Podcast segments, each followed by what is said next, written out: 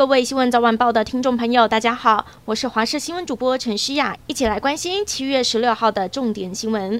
首先来关心天气，受到西南风沉降的影响，全台今天白天高温狂飙，花莲县、台北市都出现了三十八度。今天高温第一名出现在花莲地区，最高飙到了三十八点六度，其次则是台北市士林区三十八点五度，内湖三十八点三度，汐止三十八点一度，花莲月里三十八度，等于前六名都在中午十二点到下午两点左右出现了三十八度以上，相当炎热。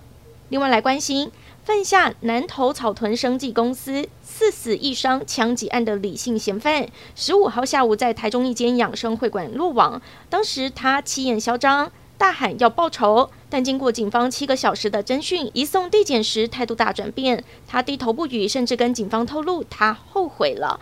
而检警要调查他的枪哪里来的，他不愿意配合，却脱口说出会害到朋友，间接透露枪支是来自友人。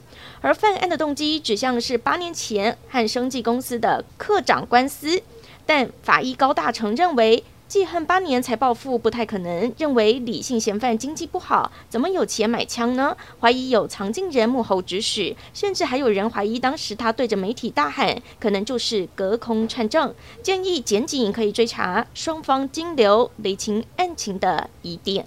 来关心疫情，今天国内新增了两万五千两百五十一例的本土病例，一百六十五例中重症，以及七十二人死亡。本土病例和前一天持平。整体来说，国内疫情呈现缓速下降，但也出现了首例本土 BA. 点五社区感染个案。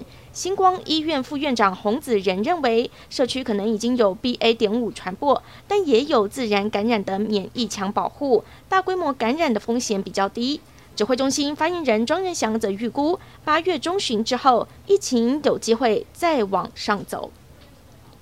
距离年底选战越来越近，外界也持续关注台南市长第三势力的动向。今天亏基福来爹林义峰举办了千人室内电音趴的时候，松口决定要参选，宣布再战台南市长，更誓言改变台南，希望让市民安居乐业。美国国防安全合作署十五号宣布，国务院已经同意最新一波对台军售。内容包括战车及战斗载具装配、后勤技术支援等等，金额一点零八亿美元，大约台币三十二亿。这是拜登上任后第五度对台军售，也是今年第四度。府方对此表达诚挚的感谢。国防部也指出，面对中国威胁，维持装备妥善和新购武器装备同样重要。国际消息。美国不断升息，引发美国经济衰退的担忧。然而，让世人担心的是，另一个全球经济的火车头——中国复苏力道减缓。看到二零二二年第二季 GDP 年增率百分之零点四，第一季 GDP 年增率百分之四点八，上半季 GDP 年增率为百分之二点五。其实，先前中国国务院总理李克强就表示，今年目标定在百分之五点五，已经是三十二年来最低目标。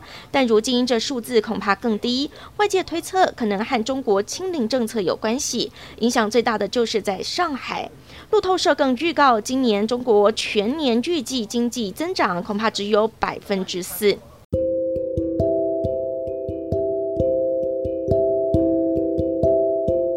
感谢您收听以上的焦点新闻，我们再会。